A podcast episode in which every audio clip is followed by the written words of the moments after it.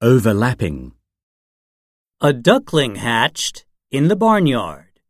It was too gray, too large, and too clumsy. The other animals mistreated him, so he left.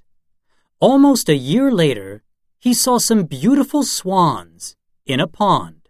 He was afraid to approach them, but to his surprise, they welcomed and accepted him. He gazed at his reflection and saw that he too was a beautiful swan.